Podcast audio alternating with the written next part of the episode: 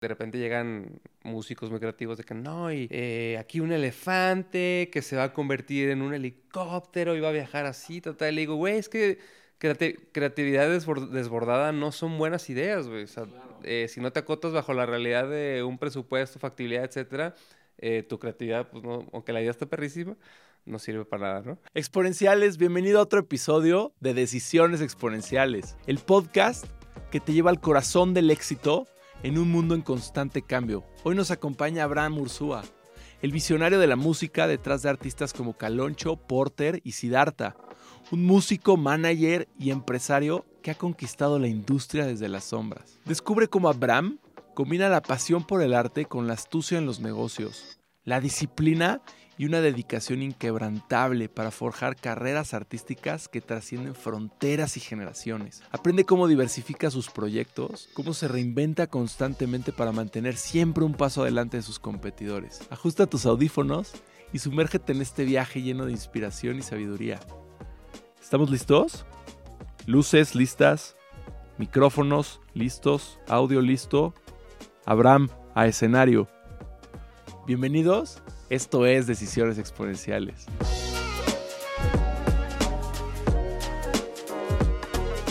Bienvenido al, podcast de Decisiones Exponenciales. Muchas gracias por, por, recibirnos y por haber eh, aceptado nuestra invitación. No, chingón. Gracias por invitar, hermano.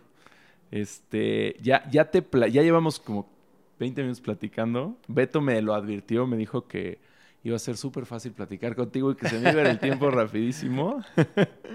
este, Beto Padilla, eh, que es el CEO de, de Brick y que es la, plataforma más grande de inversiones inmobiliarias, eh, nos dijo que teníamos, que teníamos que hablar contigo, que tú eras la persona que ejemplifica este podcast y que además de todo, bueno, pues gran parte por la que estoy en, en Guadalajara es, es por eso me dijo, tienes que entrevistar a Abraham. Y me y me dio, lo estoy buscando por aquí porque me dio una definición que me encanta. Me puso, es el músico que más sabe de negocios y es el hombre de negocios que más sabe de música. Órale. Y eso es lo que hace a Abraham exitoso. este. Qué máquina, Beto. Gracias, Beto. Sí, va. eh, ¿Nos puedes platicar un poquito eh, como, como de, tus palabras, ¿no? ¿A qué te dedicas o cómo defines a lo, a lo que te dedicas? Claro que sí. De alguna manera he emprendido diferentes cosas en la industria musical. Creo que lo que hoy más me define es ser manager, representante. Pero la verdad es que viendo en, retrospectiva es un poquito de todo, ¿no? O sea, fui músico por lo menos de manera profesional durante 12 años. Eh, he organizado conciertos. Estoy también al cargo de una agencia de booking donde comercializamos artistas. Aparte tengo una agencia de management. Y en algunas de estas agencias hacemos otras cosas que son como muy vitales para la industria musical que no son tan visibles. Eh, desde temas de derechos eh, autorales, eh, administración. desarrollamos mucho como líneas de productos merchandise para talentos mexicanos o artistas internacionales que vienen a México. Pero en fin, creo que uno se va metiendo a la música y es es complicado dedicarte a una sola cosa, ¿no? Como que está chido combinar varias cosas. Y creo que es lo que me gusta mucho. O sea, me doy cuenta, yo tiendo a aburrirme muy fácil si soy como muy cotidiano, muy rutinario.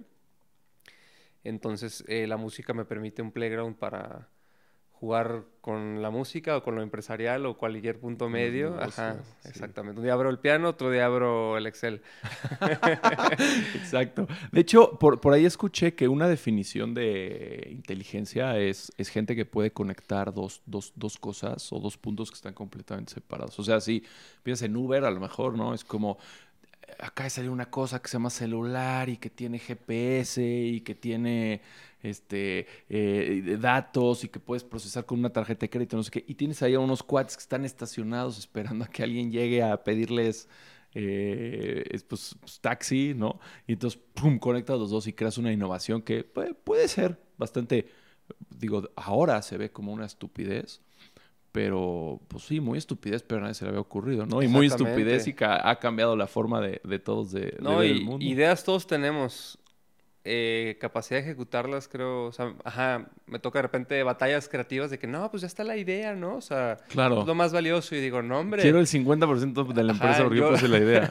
de repente leo, el, hay un libro mucho que se llama Making Ideas Happen, em, del güey este que creó Behance, y Ah, dice, güey, 99%, o sea, 1% del valor de la idea, 99% la capacidad de ejecutarla. Claro, porque claro. en la música es muy común, me acuerdo cuando platicábamos de videoclips y cosas así, pues, güey, de repente llegan músicos muy creativos de que no, y eh, aquí un elefante que se va a convertir en un helicóptero y va a viajar así, total. Y le digo, güey, es que creati- creatividad desbor- desbordada no son buenas ideas, güey. O sea, Claro. eh, si no te acotas bajo la realidad de un presupuesto, factibilidad, etcétera, eh, tu creatividad, pues no, aunque la idea esté perrísima, no sirve para nada, ¿no?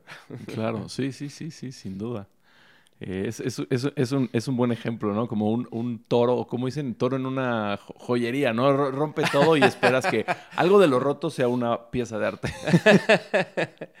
sí, No había escuchado eso, pero me gusta ese tipo de visualizaciones. exacto. Eh, En un ratito quiero hablar, no mucho, porque no es la intención, pero nada más como para que la gente que está en el podcast sepa eh, o conozca un poquito de tu trayectoria. Tú eres manager de Caloncho y de, y de Porter y has llenado, bueno, tú, tus artistas, claro, tus artistas, varios auditorios nacionales, han ganado varios Grammys. Todo eso es, es cierto y qué me falta. Hay un poquito de todo. Ha habido nominaciones. Creo que no me ha tocado que ganen. Bueno, sí, un- uno ganó de productor. Eh, actualmente soy principalmente manager de Caloncho, El Arturo y Distance, que son tres artistas. Fui manager de Porter muchos años, de Sabino, de Juan Pablo Vega. Fui baterista de Technicolor Fabrics por 12 años. Y eh, con muchos de estos artistas ya no soy su representante, pero sí soy su agente. Es decir, eh, soy el que vende los conciertos, pero no el que lleva el resto de sus vidas, por así decirlo. Haces las cosas que, de- que agregan más valor. Exactamente. Y que eventualmente se fueron alineando con mi, con mi visión de vida, ¿no? O sea, sí hubo un momento en el que hace unos cuatro o cinco años tuve una crisis de decir, ok, esta es la vida del manager, no la quiero, o al menos no la quiero llevando a cinco grupos al mismo tiempo, ¿no? Entonces fui limpiando la casa, literalmente, me salí de mi proyecto, renuncié a Sabino, renuncié a Porte, renuncié a varios de los proyectos, y con Caloncho es donde encuentro mucho más empatía y calidad de vida. Y, y me enfoqué en crecer otras partes del negocio de la música que no eran tan demandantes como a costa de mi vida personal. Ajá. E- Eso está increíble porque me abre la puerta a todo el, el- el- el podcast y a toda nuestra, nuestra tesis. Desde afuera, eh, la música, los artistas son, eh, en algunos casos hay one, one hit wonders, ¿no? En otros casos es, no era nadie y de repente son putrifamosos, ¿no? Y, y, no sé, o al menos eso se ve, eso se ve desde afuera. Yo estoy segurísimo de que, de que no es así, de que hay muchísimas horas de trabajo y, muchísimo previo, ¿no? No, Sí. no existen esos, agarro la guitarra y toco increíble, ¿no? Y agarro la batería y toco increíble y escribo una estupidez en una, en una servilleta y es la canción del siglo, ¿no? Pero, pero platícame tú de- desde tus, tus palabras realmente cómo es. Eh, honestamente puede ser tan cierto y falso como todo lo que acabas de decir. Eh, porque, o sea, coincide que a la mano tengo muchos proyectos que sí fueron muy exitosos de la noche a la mañana. Ya como proyectos, ¿no? Ellos como músicos tuvieron que, eh, pues tienen sus horas previas, ¿no? De, de trabajo, ¿no? Pero, o sea, eh, trabajo con un chico que sacó una canción y automáticamente tenía 40 millones de streams. No significa más que eso. Porter creo que es de las bandas de rock, o es probablemente a la fecha la banda de rock que más rápido ha emergido en México que yo recuerde. También Caloncho fue un proyecto que en menos de un año estaba del otro lado y creo que el güey no tenía más de dos años de asumirse como músico. Eh, nadie sabía que cantaba, sus hermanos le echaban carrilla. Pero al final creo que eh, en todos ellos coincide que tuvieron que intentarlo, siendo buenos o no tan buenos músicos, porque esa es otra razón. O sea, para triunfar en la música hay que tener muy buena musicalidad más que ser un gran músico, ¿no? Y también es una industria de muchas apariencias. Eh, el dinero no es tan fácil como uno percibiría el éxito de un artista, ¿no? Eh, un ejercicio que yo muy común es voy a un concierto y mis amigos siempre es como que no mames, el organizador se cuajó y aquí hay un chingo. o sea, yo luego, luego como que Así hacen números. Ajá, hago mis números rápidos y digo, "Mm, no, o sea, hasta es más, puedo apostar que le perdió o cosas así, ¿no? Entonces sí es, sí es complicado, pero sí es un, es muy generoso en las, en las apariencias. Claro, y, y- y- y quiero pensar también que, bueno, aunque como dices, hay grupos que eh, de repente sacan algo y es un hitazo, ta- también hemos visto todos grupos que sacan un hitazo y desaparecen. Y eso a mí la única conclusión que, a la que llego es que sí, tuvieron suerte en ese, porque hoy las redes sociales nos, nos permiten pues, e, expandir nuestras redes eh, comerciales, digamos, eh, súper rápido. Pero eso no significa necesariamente que tengas la capacidad de generar otra canción, por ejemplo, que tengas la capacidad de generar un grupo alrededor de ti que te ayude o que te eh, recomiende mejores cosas o te presente gente, que, tengas la capacidad de hacer una gira o de organizar un concierto o de sentarte con las productoras a negociar un contrato o, ni siquiera que sepas que, existe, que tienes que hacer eso, ¿no? Exacto. Eh. Sí, no, una cosa es la vida del músico como músico así nada más y otra cosa es del músico que asume vivir una vida a través de la industria musical, ¿me explico? O sea, yo siempre digo que probablemente los mejores artistas del mundo no los vamos a escuchar nunca, ¿me explico?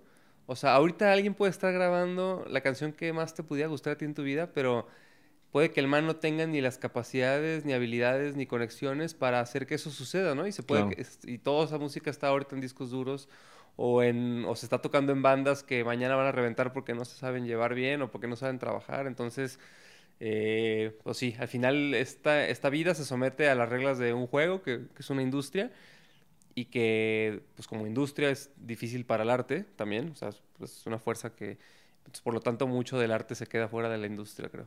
Pero me atrevería a decir que es bastante similar en todos, en todos lados. Eh, ¿no? Yo, siempre he dicho que eh, el, a lo mejor el, Newton de...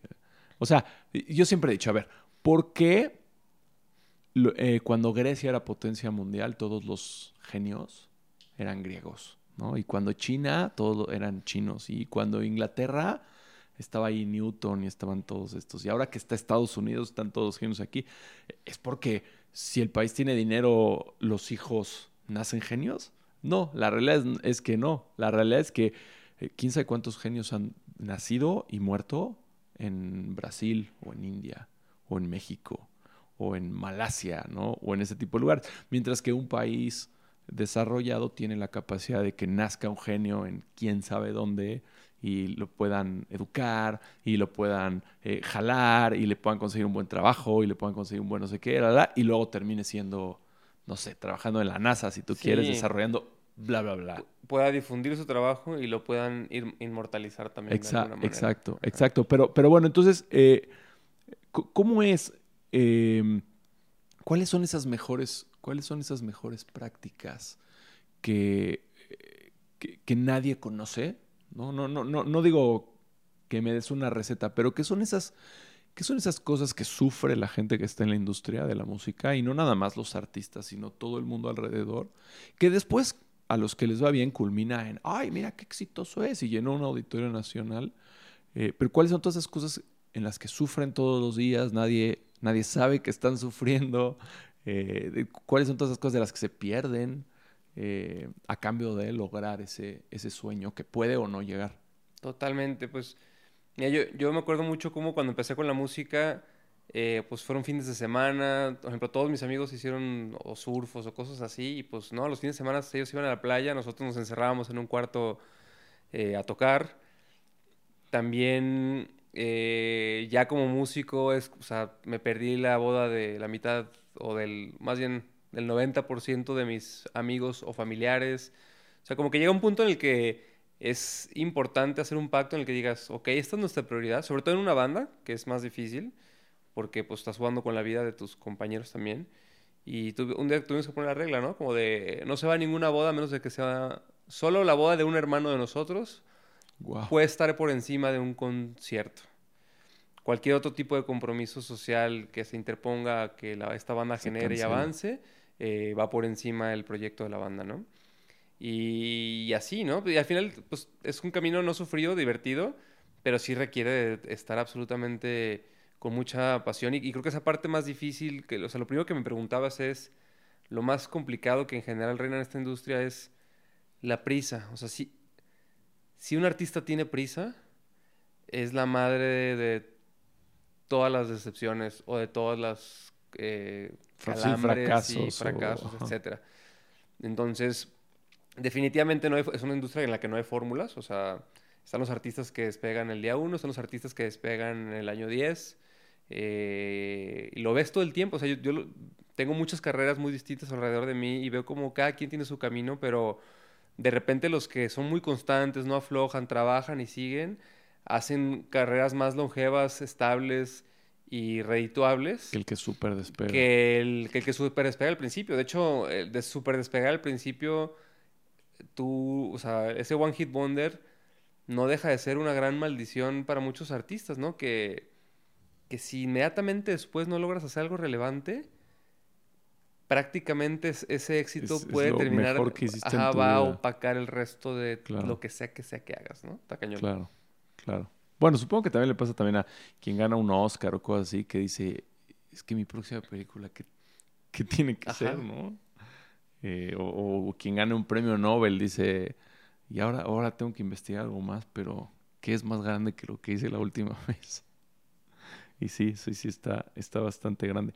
Em, ¿cómo, cómo, ¿Cómo les transmites esa calma a todos tus artistas? Muy buena pregunta. Porque a veces me doy cuenta que por más que uno lo transmite, no lo reciben. Llegando tarde, ¿no? Le dices, ¿para qué, pa' qué aprendas? ¿Qué? Yo creo que gran parte del trabajo de ser manager, honestamente, se convierte en un 30-40% tu Coaching- coaching. coaching, sí. Eh, le decimos management o contención emocional o este, o sea, el conversar, cotorrear, conocerte como persona y contener las emociones, encauzarlas, etcétera. Esa es la parte más vital y que en algunos artistas a veces hasta te quita la mayor parte del tiempo por sus dudas, inexperiencias, ingenuidades, in- eh, por su personalidad misma, por lo que sea. Entonces sí, es, es clave porque cuando el artista tiene ganas de que esto suceda mañana, pues te das cuenta que, no vino aquí para disfrutar el camino, vino para llegar a una meta y conforme creces te das cuenta que las metas ni siquiera existen, o sea, son, son, siempre son postergables, replanteables o diferentes a lo que, eh, ¿cómo se te imaginas? Claro. Entonces es- están más llenas de insatisfacciones y frustraciones que realmente decir, uh, sí, ya. O, o sea, en el momento en el que, que ya estás a punto de llenar un auditorio nacional, eh, nunca he visto a alguien que diga, Lo así logré. como que sí. sí, ya. Ahora sí, sí. No, no, no. O sea, No, y como, como, como cuando te gradúas de la escuela, que dices, ya, no tengo que ir mañana a la, a a la escuela, ¿no? Ya acabé. No, no, es así. No, no, O, sea, te- o sea, o ya estás pensando en un show más grande, o es el primero que haces y va a estar lleno de errores como novatos de poner, hacer una puesta en escena tan grande. Entonces realmente creo que aquí, así ya como más trip de vida, venimos a disfrutar el camino y pues el chiste es que esos pasos que te cuesten trabajo sean disfrutables y que estés aquí porque estás haciendo la música, porque te gusta y porque te conecta que eso te sacía personalmente, etcétera, y, cómo el dinero y el éxito tienen que ser una consecuencia de estar tú bien alineado con lo que quieres y te gusta hacer, ¿no? Claro. Y ta- también supongo que si fuera un suplicio hacerlo, que para algunos lo es y por eso no son músicos, ¿no? Pero si fuera un suplicio hacerlo, pues entonces también por eso nunca llegas, ¿no? Es, es aquel músico que está ok con, con tocar solo eh, en la mañana en su casa o que está ok con tocar sin público en un bar al principio o y que también está ok con más gente y de repente sucede Auditorio Nacional, ¿no? Años después, pero es que pues es que yo toco porque me gusta, entonces nunca he sufrido, siempre he disfrutado y ahora llegué aquí, pero si yo hubiera odiado todo, eh, seguramente no, no, no llegarían, ¿no? Quiero, quiero pensar. Sí, no, de acuerdo, justo. O sea, al final hay cosas que sí se facilitan. O sea, sí conozco mucha gente que de repente está ahí. Hay grandes cantantes. Creo que todos tenemos algún amigo que canta bien chido y ni siquiera aspira absolutamente nada en lo musical, ¿no? Y al contrario, o sea, tengo gente cercana que de repente no son los mejores cantantes ni, o músicos, pero su visión de sí querer compartir su arte es- los lleva más lejos que alguien con más talento. Con más talento. claro. Exactamente. Ajá, el talento ni siquiera termina siendo la parte más importante en, en la fórmula. Bueno, es, es, es interesante cuando volteas a ver los deportes eh, y ves a los grandes, grandes, grandes deportistas, evidentemente ves mucho talento, pero siempre ves mucho más trabajo que talento. En, en, en, en los deportes, en los deportistas que han, que han cambiado la historia, ¿no? Pues siempre tienes deportistas que son buenos en el Querétaro y, Ajá. y son súper pedos y, y bueno. Sí, ¿no? traen Pero- talento. Ajá, los exacto, traen talento, ¿no? exacto, traen talento, pero güey, podrías estar en otros lugares, pero bueno, eres medio a pelo en el Querétaro y pues ya fregaste. Ajá. Pero siempre, siempre que ves hacia los Michael Jordan, ¿no? Este, a Tiger Woods, a los Tiger Woods, a este Cristiano Ronaldo, Messi y esos, ves evidentemente muchísimo talento, pero, Hardcore, pero trabajo, ves más trabajo que talento. Exacto. O sea, por ahí ah, escuché una entrevista de uno de los entrenadores de Cristiano Ronaldo que decía, es el atleta perfecto, si llega antes que todos, se va después que todos, hace, pido 10 lagartijas, hace 100, pido 10 sentadillas, hace 100, o sea, el talento está ahí, pero nadie, o sea, pero es el futbolista que más trabaja, punto. Exacto. Ajá, no es gratis. Exactamente. Exacto. Wow, ese está, está buenísimo. ¿Y cómo, ¿Y cómo es el cómo es el camino? ¿Qué, o sea, ¿qué le dices, digamos, ya quitando el coaching, eh, qué le dices a un artista? Y va- vayámonos, digamos, a la moda de TikTok, ¿no? Alguien que te dice, hice una cancioncita y tiene 40 millones de views, ¿no? Eh, vamos a ver que tú decides que sí quieres que sea tu artista. eh, y ¿cuál es el camino? O sea, dices como, o sea, sí, sí, ¿cuál es el, cuál es el camino? Vamos a, no me importa que tengas 40 millones de views, vas a, te quiero aquí tocando todos los días, o te quiero, no sé, o te quiero en este bar aunque te, haya 17 personas. ¿Cómo, cómo, es, ¿Cómo es ese camino para empezar a generar todo lo que hay que generar para luego terminar con un Grammy o terminar llenando el Auditorio Nacional o terminar en una de estas macro cosas? De acuerdo. Muy buena pregunta. Al final creo que por inventarte, o sea, un artista está rodeado de, no sé, 50 facturas, ¿no? O sea, cómo hablas, cómo cantas, cómo te mueves en el escenario, eh, cómo ejecutas uno o varios instrumentos, qué tan bueno eres para redactar copies en un- una red social, eh, lo administrativo, o sea, al final tienes que estudiar un poquito como cuál es no solo el perfil de tu artista, sino también eh, al final, para mi chamba se trata como de potencializar sus sueños de alguna manera, ¿me explico? Obviamente alineados a mi visión, pero el que tiene que tener las ganas de llegar a algún lugar es el artista y él me tiene que contar cuál es ese lugar, ¿no? O sea, de repente eh, hay un artista que me va a decir, güey, yo quiero llenar estadios. Y va otro artista que me dice, güey, yo estoy feliz haciendo tres Metropolitans o haciendo shows en la playa o cosas por el estilo, ¿no?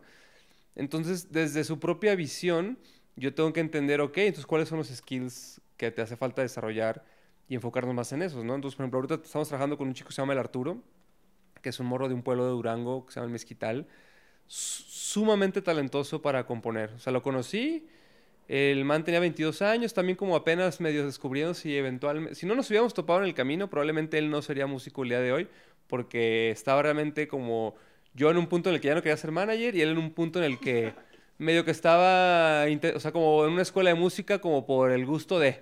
Eso tiene que ser una buena combinación. O sea, creo que em- empieza bien la historia. Como Empieza muy decir, bien. como ninguno de los dos quería, pero ajá. se dieron las. se- o sea, pero pues, se tenía que hacer. Y el man totalmente ajeno, o sea, viene de música regional con urbano, o sea, como totalmente ajeno a mis gustos como naturales. Y total, después de un año de una historia muy interesante, eh, pues ya asumimos la relación como artista y, y yo me di cuenta que pues Arthur, así como, o sea, cuando, lo conozco, me- o sea, tenía 200 canciones guardadas en su computadora, ¿me explico? Y de repente pasaban dos semanas y me decía, ahí te van otras Ya, 10. ya, ya tengo más. Entonces yo dije, ve, es- este güey está durísimo para componer. ¿Y te las mandaban escrito, o sea, en Word o te- ya, No, ya no, no, como notas de voz. Ok. Ajá, notas de voz. Muy, muy increíble. precarias, digamos. Entonces yo me doy cuenta, ah, él tiene mucho talento para componer, pero tal vez la producción no es su talento, o sea, no sabe ya llevar una idea como exactamente a dónde la quiere ahorita. Eh, Quizá priorizar tampoco, ¿no? Porque. se, sí se ve haciendo estadios y cosas así, entonces yo le empecé a decir, güey, así, graba, te quiero ver, cántame la canción como si estuvieras mañana ya en un escenario, ¿no? Y el güey, pues sobres, entonces de repente me mandaba videos y cosas así, entonces ya íbamos diciendo, oye, pues güey, ¿te interesa? Te recomiendo que estudies desarrollo como escénico, que te metas a clases de teatro, o sea, que todas esas cosas que te van a desinhibir, que te van a conectar contigo. Y el man lleva ya ahorita dos años puliendo su voz, su este, aspecto físico, etc. Y es el primer artista con el que me toca hacer este approach, ¿me explico? Pero era muy natural por sus querencias y su estilo y por donde él quería viajar en la música, ¿me explico? Entonces, bueno, cada artista va a tener diferentes eh, como retos, pero creo que la constancia viene sobre todo como, o la para mí la más importante es la de la de crear música.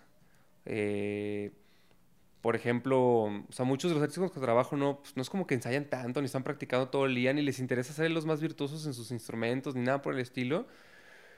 Pero si tienen el don de transmitir, porque trabajo con puros artistas que componen su propia música.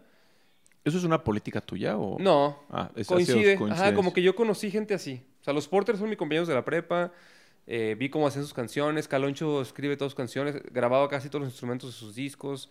Eh, también es común, o sea, más bien es muy común que si un artista no canta sus canciones, suelen estar más cargados como al pop mainstream y también normalmente yo no he estado ahí, ¿no? Eh, pero no, nunca, ajá, creo que es una coincidencia y también tiene que ver con que pues, no, está tan de la mano con la parte de la música que aquí a mí me llama más la atención, ¿no? Eh, pero esa capacidad de estar escribiendo y creando y conectando, etcétera, porque, por ejemplo, eh, Caloncho al principio era muy como de de repente te puede bajar una canción increíble en cinco minutos porque tuvo una inspiración un momento... divino. Y, y Caloncho es un buen amante como de la espontaneidad, como de si me fluye, no me fluye, no me gusta planear tanto las cosas, etc. Entonces nuestro avanzar al principio sí fue muy bien, muy positivo, luego costó trabajo porque era, no tenía mucho material con qué trabajar, ¿no? Tomó muchos años para que de repente un Caloncho fuera como, no, tengo que estar haciendo esto más seguido y como dijo, creo que Picasso, no sé quién, que la inspiración me agarre trabajando. Eh, y, y, por fin cambió ese chip y ya llevamos un par de años en el que yo estoy feliz porque cada dos, tres semanas tengo la oportunidad de escuchar nuevas canciones que para empezar me nutren el corazón porque disfruto y es el motor anímico de mi trabajo. Pero también lo veo más contento a él, también tenemos más posibilidades de dónde escoger, también las, las composiciones llegan a otros rooms, o sea, como se convierte como en una masa de... Tienes más tela donde cortar como manager, ¿no? O sea, de repente el, eh, el, artista solo existe en tantas dimensiones como su música las puede abarcar, ¿no? De alguna manera. Eh, quitando un poco de lado también lo, lo, digital, ¿no? Porque no he estado tan de la mano con, con esta parte de las redes sociales, o sea, las mantenemos, lo hacemos bien, etcétera pero sí soy un poco de la generación todavía un poco pasada en la que, pues qué chido cuando el músico se podía dedicar únicamente a hacer música, ¿no? Y hoy honestamente el mantenimiento de redes, si bien es una herramienta, eh, consume más tiempo del que a mí me gustaría que le consumiera o a la oficina o al músico y le quita mucha paz al músico también como de, dedicarse a ser más músico y menos pues entertainer, ¿no? No había, no había redes, pero los músicos estaban mucho tiempo viajando para sentarse con productor, o no sé, en programas de radio o, con productoras o cosas así como para lanzar el, mensaje. O sea, de repente, pero era una cosa mucho más cíclica, es decir, ah, saco un disco, pues tal vez me voy a romper el culo un mes, ¿no? Haciendo entrevistas ah, en diferentes países. Pero no se convertía en un día. Si son las 8 de la noche y no he publicado nada y, ya no, y no se me ocurre nada. Y me, me parece súper interesante lo que dices, como no, no podemos ver al músico nada más como ese cantante o ese que toca la guitarra, porque aunque eso es lo que tú ves, está ese cuate que sabe escribir y que está en redes sociales, ese cuate que está, eh, que, que, sabe que sabe o aprendió teatro y que, y que, y que sabe comunicarse y que sabe escribir y que sabe de producción y, y en el caso de Caloncho me dijiste que sabe de un montón de instrumentos y que escribe y que, ¿no? Y todas estas cosas y, y pues todas esas cosas, masterizarlas Totalmente. Tienen que tomar Creo que hay dos, años. hay dos ejemplos muy chidos que van, que conozco de cerca, que van muy en función del como el fundamento de tu podcast. Eh, creo que uno es Mon Laferte y otro es Siddhartha. Por ejemplo, Mon Laferte, yo la conozco hace unos 5 o 6 años, cuando ella apenas empieza a acomodar, a tener más visibilidad compartimos una gira un año completo Caloncho y Mon, ¿no? Al punto en el que Caloncho empezó como siendo el artista que conocía, ni nadie conocía a Mon, Y cuando terminamos, eh, llenamos un auditorio nacional, principalmente porque Mon había ya reventado, ¿no?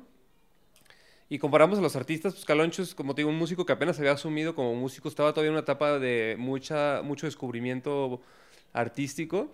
Y Mon es una chica que viene desde chiquita, eh, creo, que, creo que estaba en un programa como Nickelodeon en Disney, eh, o Disney en, Chile, entonces como que tuvo una formación artística desde, eh, cantó todos los géneros, tocó con todos, o sea, le entró a todo lo que pudo, hizo covers de Selena, o sea, cuando a Mon le pasó, Mon ya, ya traía encima 20 o 25 años de desarrollo profesional, ¿no? Eh, entonces, pues, la morra manejó la situación olímpicamente como todo un artista, ¿no? El caso de Siddhartha, que ahorita está, pero reventando. Eh, yo a Siddhartha lo conozco desde la prepa. Somos amigos, él me enseñó a tocar batería, justo.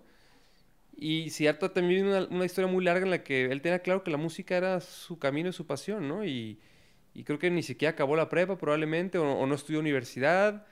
Trabajó como staff. Él era el, era el drum tech, o sea, él era el que montaba la batería, etcétera, de Azul Violeta, y de varias bandas hace muchísimo tiempo. Em, luego empezó a tocar batería para otros grupos de pop y luego empezó y luego fue baterista de Zoé. Pero aunque fue baterista de Zoé, él sabía que para él lo más importante era eventualmente desarrollar su proyecto solista. Se sale de Zoé justo cuando Zoé eh, empieza a despegar, como justo antes del Memo Rex. Y y inicia su carrera en solista que pues en ningún momento ha sido como un boom hasta ahorita, pero pues, men, le tomó 17, 18 años, lleva por lo menos de que sacó su primer disco, que haber sido como 2006, 2005. Em, pero también se le está pasando ahorita y tienes a un man que lleva en los escenarios 25 o 30 años, exactamente por su visión y, ah, como muy clara la flecha de yo quiero lograr esto y no se le dio de la noche a la mañana, ¿no? Y, y, tuvo que estar en muchas posiciones diferentes como para eh, nutrirse de todo el contexto de lo que representa ser un músico, ¿no? Creo que hasta por ahí hay historias eh, en donde dice, no, este músico le vieron la cara porque eh, durante los tres años que estuvo activo, activa, eh, no, hizo dinero, ¿no? Le, quitaban el, yo que sé qué porcentaje de sus ingresos, y no hizo dinero y le quitaban por aquí, le quitaban por acá, y le quitaban por acá.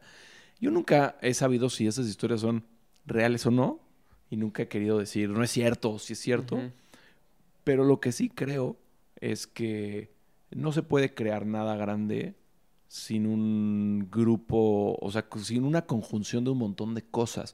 Y normalmente esa conjunción de un montón de cosas la ponen un montón de personas. El artista, en algunos casos, pone la cara, eh, la, voz, en otros casos pone la composición o otras cosas, pero hay un montonal de cosas, de cosas más. Y, y, lo que sucede es que dicen, ay, sí, pobrecito artista que le vieron la cara, pero después dices, oye, ya pasaron 10 años, se siguen quejando de que le vieron la cara, ¿y por qué no?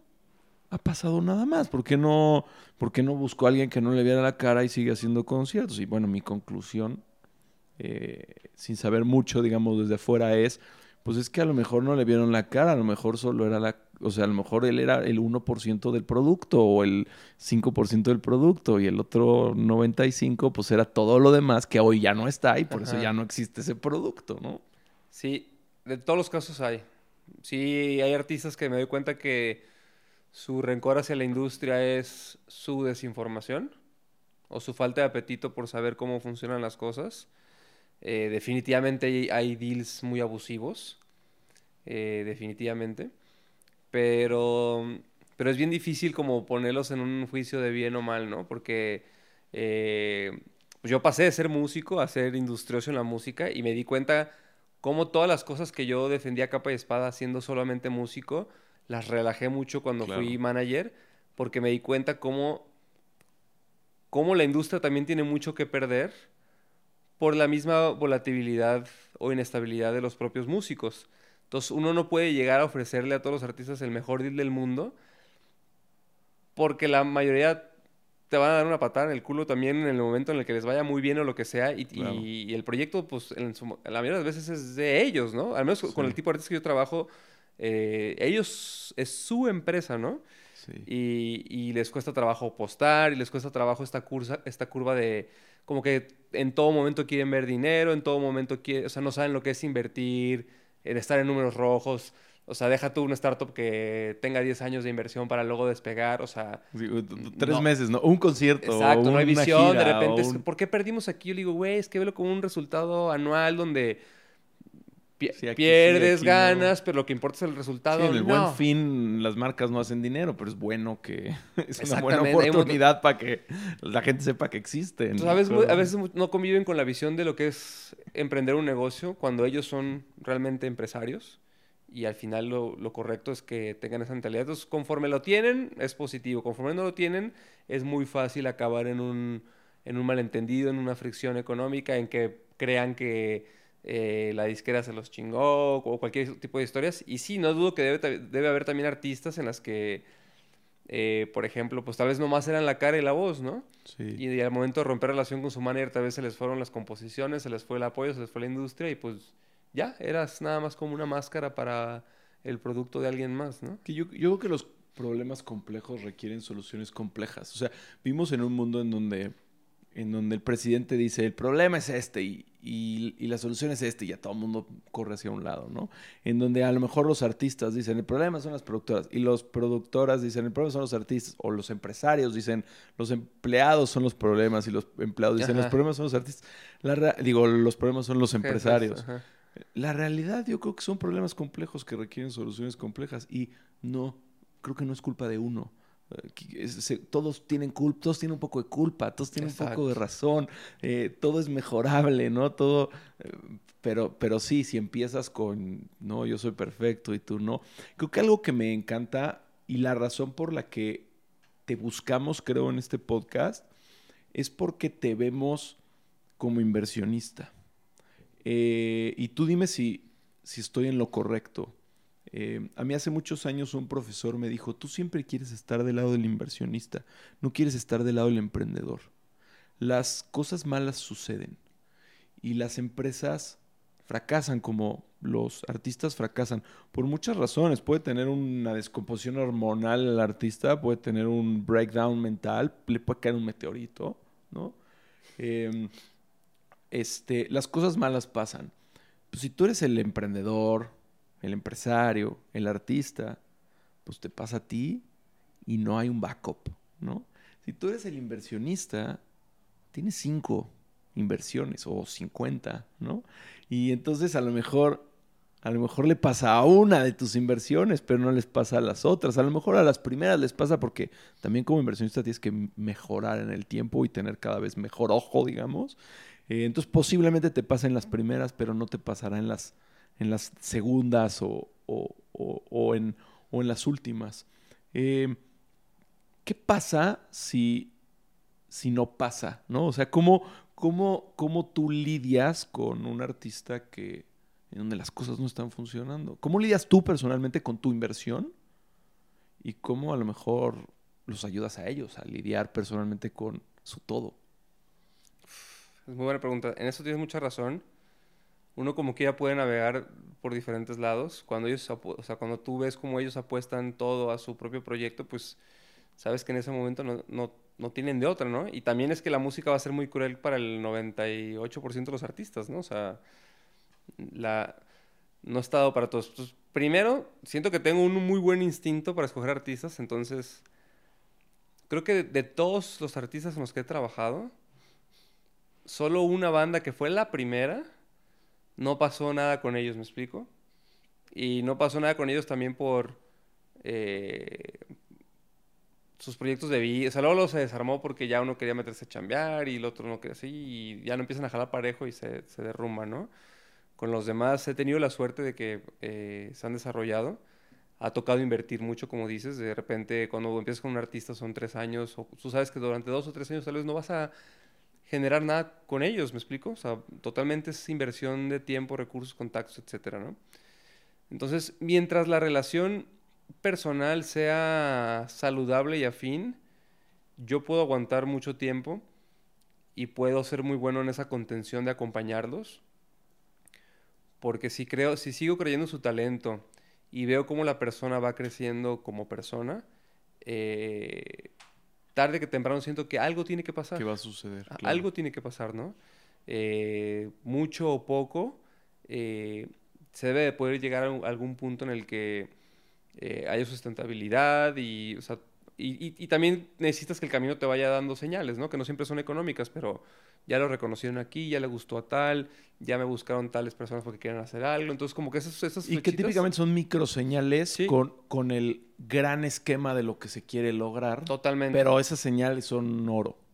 Exactamente, como, como que en el, en el presente siempre da la impresión de que uno no está donde quiere estar. Siempre. Eh o casi, siempre, a menos de que estés en una etapa de demasiada este, bonanza, ¿no? Pero solo es hasta que pasa cierto tiempo y logras voltear hacia atrás que es más claro, es más clara la escalera por la que venías subiendo, ¿me explico?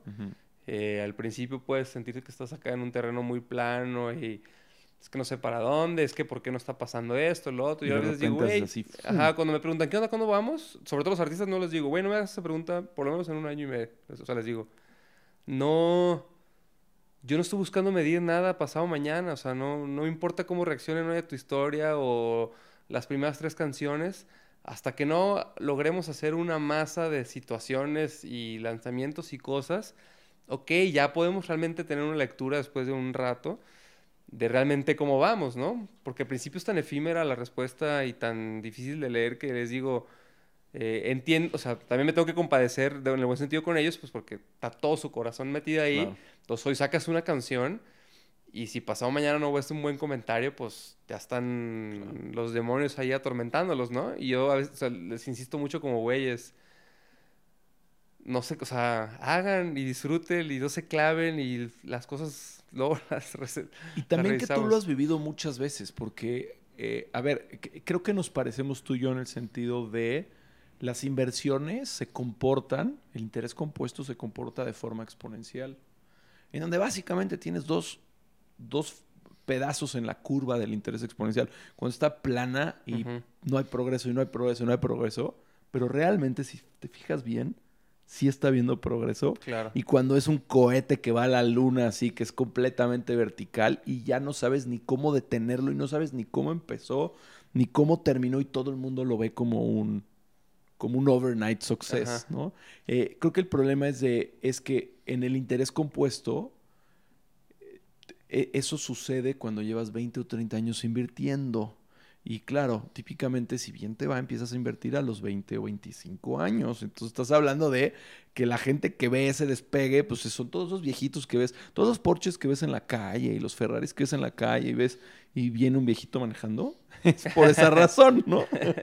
Porque el viejito lleva mucho tiempo invirtiendo y entonces ya se le despegó y ahora dice como ya no sé qué hacer con tanto dinero y se termina, se termina comprando un Ferrari.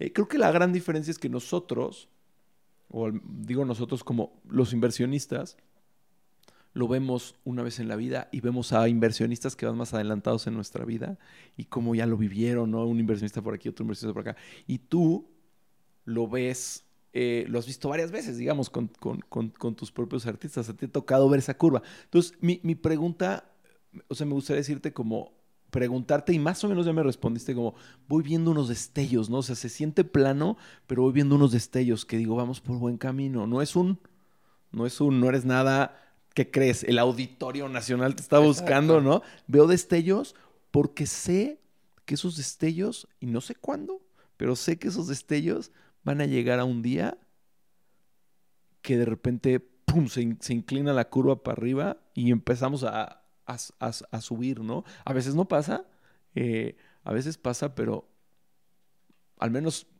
creo, o lo que entendí de tu, de tu respuesta es, eh, si es que pasa, pasa con paciencia. Entonces, paso uno, paciencia, constancia, consistencia y, y, luego vivirlo. Pero, pero platícame eh, un poquito más de qué se siente, qué se siente el pre, qué se siente ese, esa curva plana y que se siente luego despegar. Eso, eso me importa menos, el que se siente despegar, pero en esa curva plana, Eh, que, que, ¿Cómo le haces? O sea, te, te, veo como una persona muy tranquila y muy calmada, pero, pero, pero estoy seguro que estás rodeado de gente que no es tan tranquila y tan calmada, entonces tienes que agarrarlos a todos de la mano y sentarlos. ¿Cómo? creo ¿Qué más? Creo que donde me tocó vivir mejor eso fue con mi propia banda, ¿no? O sea, Technicolor Fabrics tal vez jamás llegó como a mega reventarla, pero, pero sí es una banda que de juntarnos un día en una cochera, pues llegamos a vender 2.000, 3.000 boletos en la Ciudad de México, tener 2.000 personas cantando tus canciones, o sea, como lo suficiente para yo decir, wow, o sea, vivir una experiencia full, eh, inmersiva de, como músico, ¿no? Pero pues fue un camino largo, ¿no? Ellos siguen, llevan 15 años, yo, duré 12. Y, y sí, o sea, los 12 años estuvieron llenos de se sale uno, que se sale el otro, o sea, de, de, quererse salir, porque yo fui el primero que se salió. Y sí, incluso hasta bajadas hay, no nada más está plano, hasta eh, bajadas Exactamente. Y como eso, eso es algo muy importante, creo que cada vez tengo más claro que es, es un error de concepción creer que la vida es una línea ascendente, ¿no? Sí, recta y, ascendente. Recta y ascendente, exactamente, ¿no? Eh, hay que permitirnos tener años malos después de años buenos. Y, porque de repente son, porque son, porque tal vez si la única, si la única regla que está midiendo es, o sea, normalmente tienes en el eje de, tienes un eje de que es dinero o, o ventas o no sé qué, como le quieras llamar, eh, pues realmente estás, estás midiendo con una sola cosa toda la situación cuando de repente tener un mal, un mal resultado económico pueden ser, eh, ajá, pues muchas, mucha ganancia, ¿no? En aprendizaje, en otras situaciones, en lo que sea. Entonces sí, con, con Technicolor, particularmente sí fue un camino de sub y bajas y cómo de repente situaciones específicas, shows específicos, lanzamientos específicos de música o algunos festivales eran como, como esas cosas que volvían a, cargar el tanque de ánimo y, y, buscar trazar nuevas, nuevas metas, ¿no? Y eso se lo transmites a... Y eso o sea, y esa experiencia pues no, no queda otra más que transmitírsela a tus, a tus nuevos artistas, ¿no? Y decirles como, it will happen, pero Necesitamos, o sea... Que justo cuando arrancabas que, aunque está muy ambiciosa la descripción del músico más empresario, el empresario más músico, o sea, justo mi, mi, fuerte como manager es que creo que... Es que sabes usar Excel. No, Me maman los números, soy ingeniero industrial, pero que logro entender al artista desde su perspectiva y visión de artista, ¿me explico? O sea, no, no me pueden decir, es que tú no sabes lo que... No, no, no. Claro, claro. Claro que sí está ahí. Tal vez no soy tan artista en el sentido de que me dejo arrasar tanto por las emociones o cosas de ese estilo, pero lo único que me tiene en esta industria es, es, eso. es el yo artista. Claro. Nunca quise ser manager. Eh, y soy manager porque tengo otra cosa que es vocación de servicio que, que me gusta muchísimo y, y, aquí encontré que siendo manager un día puedo dirigir un video, otro, puedo, otro día organizar un concierto, otro día puedo eh, conocer a un personaje del otro lado del mundo, otro día puedo sumergirme en tablas de Excel y, y, todo eso me satisface, me hace un día muy entretenido, ¿no? Pero, pero creo que fue la suma de un montón de cositas a lo largo de la vida. De, al principio esto, y no sé si es algo que de repente toca en el podcast, yo cuando era más morro, a todo le hacía, pero ni a nada era el mejor. O sea, jugué básquet, fue fútbol, natación, en lo que más sobresalí de repente fue en el boliche y fui segundo lugar nacional, pero me clavaba un montón de cosas y llegué a la prepa y de repente tenía amigos bien claros de su vocación y de que yo voy a ser arquitecto, y yo decía, a yo no sé ni qué, yo no sé qué quiero hacer. Nada me es lo suficientemente relevante y, en ese momento todavía no me animaba a considerar la música como una profesión. Fue un proceso también que me tomó mucha culpa moral o, despojar, o de construir miedos profesionales, ¿no? Pero de repente leo otros libros que hablan de cómo lo mejor es no ser bien chido en una sola cosa, sino mejor... en varias. Ajá, eh, en varias y, y, conectarlas. y, conectarlas.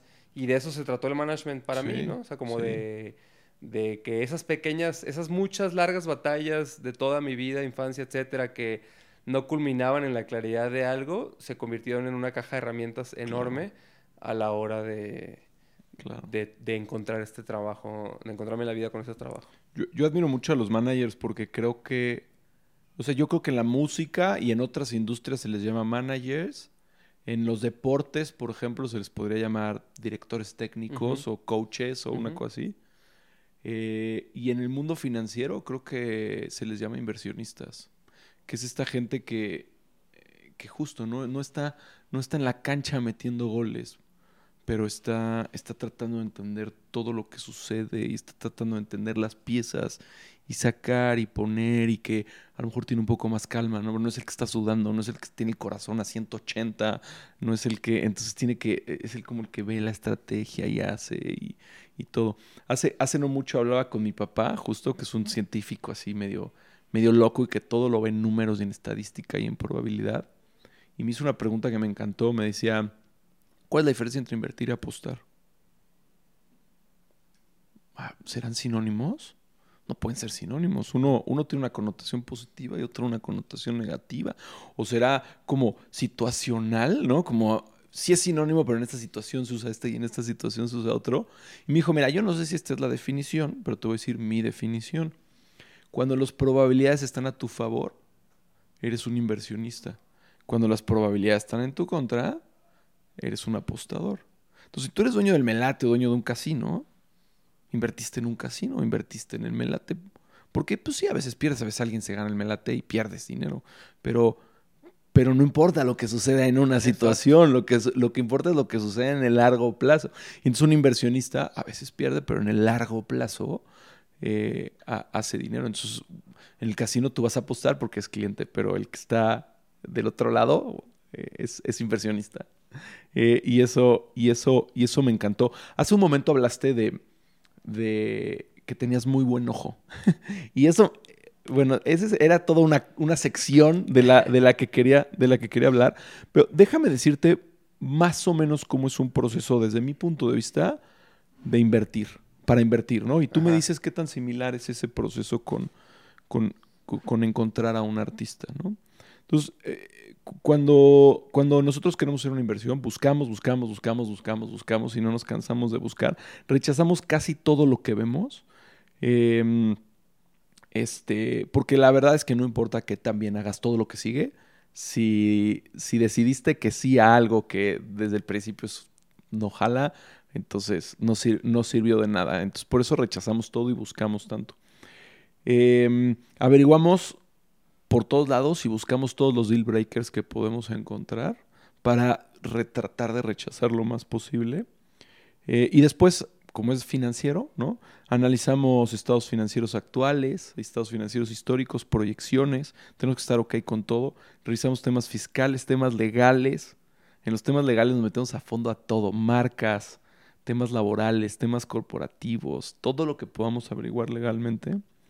Revisamos la operación y los productos de lo que sea que lo que vamos a invertir. Si vamos a invertir en un restaurante, vamos a comer al restaurante, probamos las cosas, hablamos con los clientes, hablamos con los meseros. Si es una tintorería, me em- embarro un traje y lo mando a la tintorería a ver cómo, cómo nos va. Después les proponemos un precio, le ponemos un precio a nuestra alianza, ¿no? Porque pues, nos vamos a ser unos socios, entonces tú, tú te quedas con el 70, yo con el 30, o tú con el 99 y yo con el 1, ¿no? Eh, yo te doy, yo te voy a dar este dinero y tú me vas a dar esto a cambio, tú vas a hacer esto por mí, ¿no? Hay, toda una negociación ahí. Eh, y luego revisamos trimestralmente cómo van. Eh, si todo va bien, este, ponemos más dinero. Y lo vemos un poco como un matrimonio. Tú no te casas y tienes hijos el día que conoces a la persona de tus sueños, ¿no? Eh, primero eres novio, y luego te vas a vivir, y luego haces el primer viaje, y luego le das el anillo o recibes el anillo, ¿no? Depende de ese hombre o mujer.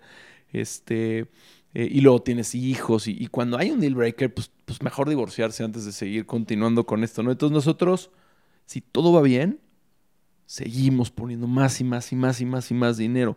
Creo que es un error la gente que dice, no, yo en este ya invertí, ahora voy a buscar otro, ¿no? Pues el que está bueno, vete, Ajá. este, vete de cabeza en ese que está bueno. No está mal seguir viendo, pero vete de, de cabeza en el que está, en el que está bueno.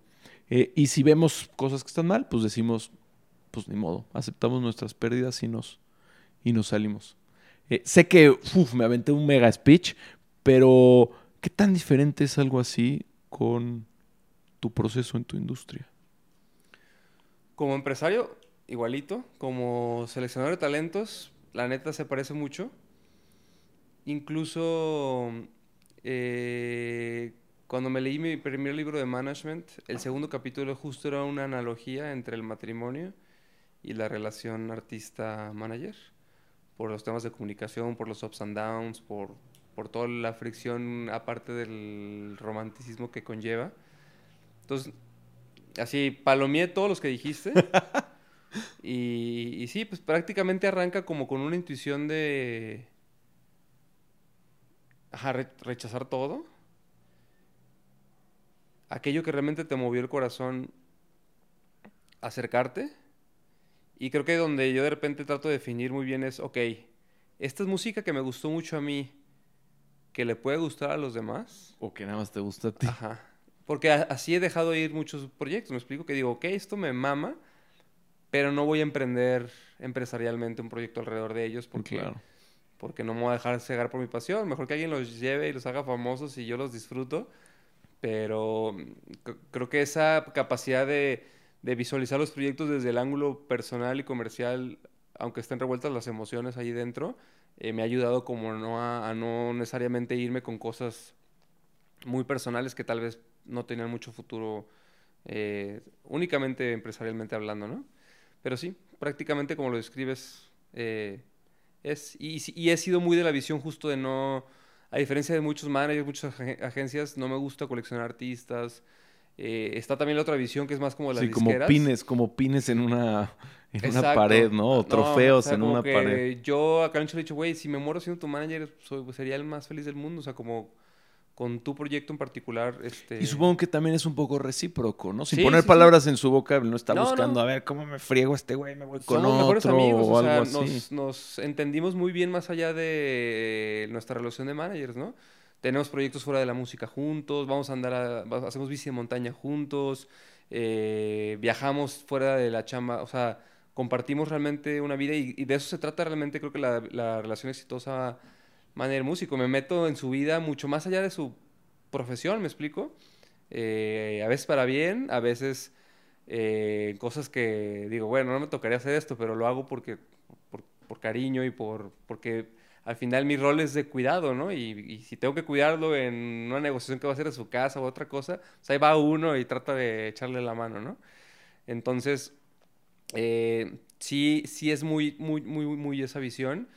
Eh, por ejemplo, las disqueras tienden a ser diferentes, o sea, agarro a 100, eh, 5 van a pagar el cagadero los de 90 que no funcionaron y otros 5 van a ser Sí, más o menos. el ¿no? dinero que realmente nos va a llegar, ¿no? Ah, ya, ya te entendí. O sea, Ajá, exacto. O sea, como decir, bueno, 10 la van a reventar. Pero cinco pagan uno y los otros cinco son de utilidad. Exactamente. Unos van a hacer utilidad y otros van a pagar todas las pérdidas de los muchos, ¿no? Entonces sí es un, es un negocio de volumen y de probabilidad, ¿no? También la promotoría, hacer conciertos, hay que estar dispuesto a perder en muchas situaciones, pero si nomás le quieres entrar a uno sí y otro no, de repente en el que entraste perdiste y ya se te quitaban las ganas. A mí me pasó eso muy al principio.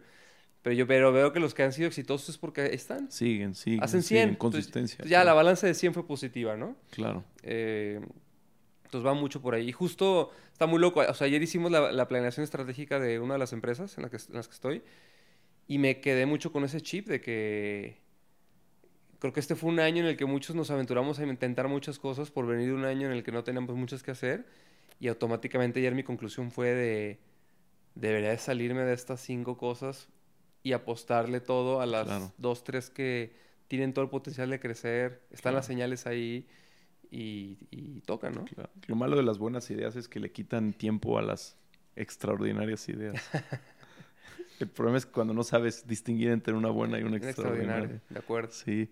Tengo 250 preguntas más que hacerte, pero es la... Llegamos a nuestra límite de tiempo, es la una en punto y te tienes, te tienes que... ¿Es la ir. una en punto? Sí, de hecho no sé si ya nos pasamos, pero quiero a- agradecerte eh, muchísimo haber, haber estado aquí. Eh, ¿Qué podemos hacer por ti eh, eh, en este podcast? Eh, ¿qué, qué podemos hacer? ¿A, qué- a quién podemos seguir? Este, ¿Qué, libro podemos comprar? ¿A quién podemos, a, qué concierto podemos ir? ¿Qué podemos, ¿Qué podemos hacer por ti? Muy bien, qué buena pregunta. No sé por qué se me vino este libro a la mente, pero hay un libro muy chingón que se llama El Don de la Ira, que lo escribe un nieto de Gandhi. Y en general creo que todas esas conversaciones que hemos tenido como carecen de perspectivas y si de trasfondo no está como lo que uno busca como vida, más allá del éxito profesional, ¿no? Y también como de repente hay que saber separar la vida del, ¿cómo decirlo? Una cosa es que las cosas tomen tiempo y otra cosa también es que creo que de repente en México estamos atados a una cultura que ve el éxito a través del, sacrificio, del sufrimiento, que cada vez estoy despertando a estar un poco en contra de eso, ¿no? Que Caloncho me me ha enseñado mucho respecto, que es como la visión eh, estoica de... Claro. nada me duele, ¿no? Todo, o al revés, soporto el dolor y por eso triunfo. Y, otra contracultura que hemos estado leyendo mucho últimamente que se llama el epicureísmo, que es todo lo demás, o sea, como de, güey, el, el, humano solo necesita comida y techo para sobrevivir y ser feliz, ¿no? Y todo lo demás se lo complica uno de gratis, ¿no? Entonces, también hay que navegar en esta vida sin, eh, sin pensar en que las cosas tienen que estar demasiado lejos, pero obviamente todo lleva un proceso, ¿no? El, el camino, creo que me llevo lo, que dijiste, ¿no? Si disfrutas el camino, y creo que lo traes en la playera o no. Es que sí, venimos a pasarla bien. si, disfrutas el camino, eh, no importa dónde llegues, ¿no? O, vas a llegar a donde quieres llegar y vas a ser bien feliz. O a donde no quieres, o sea, porque también de repente... sí, un buen camino te va a llevar a un buen lugar. Podemos ser víctimas de nuestra propia de nuestras propias metas y yo creo que podemos llegar a lugares más chidos que no se nos han ocurrido. Claro, claro, claro. Pues eh, de, de, inversionista a inversionista, eh, siempre digo que eh, todos tenemos el mismo sueldo, 24 horas al día. Nos diste lo más preciado que tienes, lo único que no te podemos devolver que es tu tiempo. y por eso te estamos infinitamente, infinitamente agradecidos. Muchas gracias. Muchas gracias por, por, haber venido, por haber aceptado la invitación y por habernos compartido tanto. Hombre, nos vemos en la próxima. Claro que sí. gracias.